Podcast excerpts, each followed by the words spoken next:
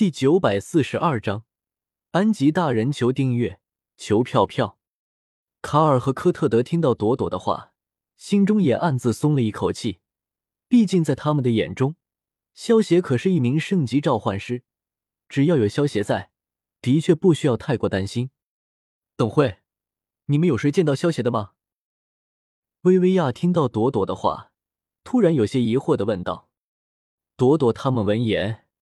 相互对视了一眼，微微一愣，然后同时摇了摇头。薇薇娅见状，不由得露出了一抹苦笑，转头看向薇薇安，苦笑道：“姐，我有种不祥的预感。”薇薇安听到薇薇娅的话，摇了摇头，有些哭笑不得的回道：“我也是。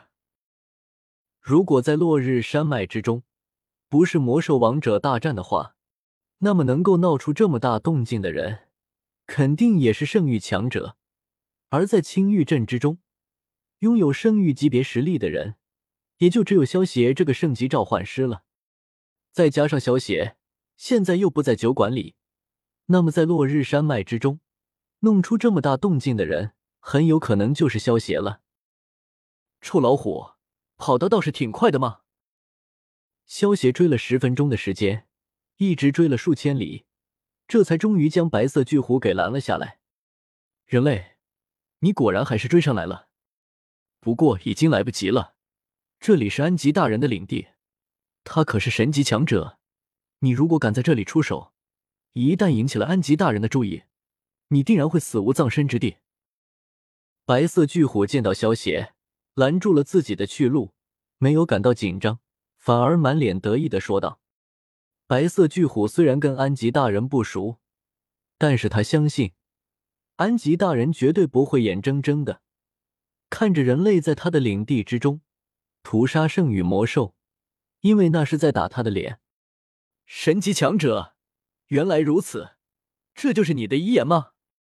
那你可以去死了。”萧邪话落，直接开启了八门遁甲的第七门。浑身气势暴增四十倍，身上爆发出一团蓝色的气体，手持藏风剑，化作一道蓝光，朝着白色巨虎斩了过去。什么？你怎么敢？白色巨虎感受到萧邪身上突然暴增的气势，脸色巨变。他根本想不到，萧邪竟然敢在神级强者的领地上继续出手。萧邪对于神级魔兽还是有些忌惮的。不过，这只白色巨虎，如果想要凭借着一个神级魔兽的名头就要吓退自己，那么白色巨虎未免也太小看人了。为了以防万一，萧协才会直接开启第七门，准备一招秒掉白色巨虎，然后赶紧走人。完蛋了！白色巨虎只能够看到一道蓝色的流光，根本就看不清萧协的动作。加上他以为萧邪不敢在神级魔兽的领地中动手，所以有所松懈。面对萧邪的必杀一击，竟然毫无反抗之力。砰！正当白色巨虎以为自己即将要陨落于此的时候，突然距离他的脖子不远处发出一声巨响，然后在白色巨虎震惊的目光之中，手持藏风剑的萧邪直接被轰飞了出去。白色巨虎见到萧邪倒飞出去，心中忍不住一突。如果刚才再晚一点的话，恐怕萧邪就会直接将他的脑袋给斩断了。冰封见过安吉大人。当白色巨虎看到不远处的天空中凭空出现的身影，巨大的瞳孔猛然一缩，然后连忙俯下身子，恭敬的行礼道。白色巨虎身为圣域中期的魔兽王者，在这道身影的面前，却如同一只乖巧的猫咪一般，不用猜也能够知道，这道身影定然是神级魔兽了。竟然是个女人！萧协稳住身形之后，看向突然出现的那道身影，双眼微微一凝，脸上有些惊讶。只见这个突然出现的身影。是一名身穿绿色长裙、有着一头绿色齐腰长发、身材凹凸有致的美妇人。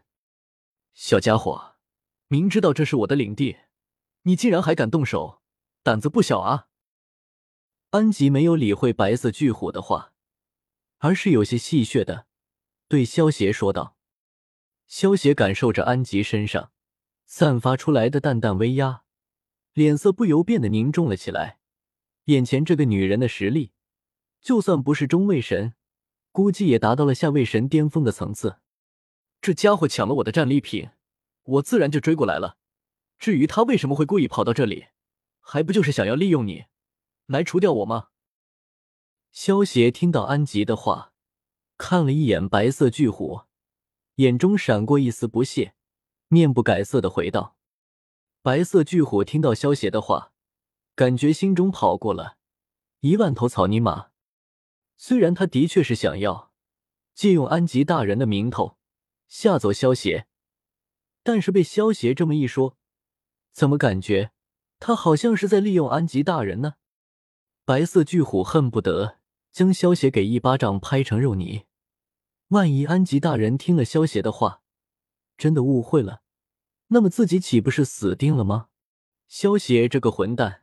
自己找死，竟然还要拉着自己当垫背，真是太阴险了。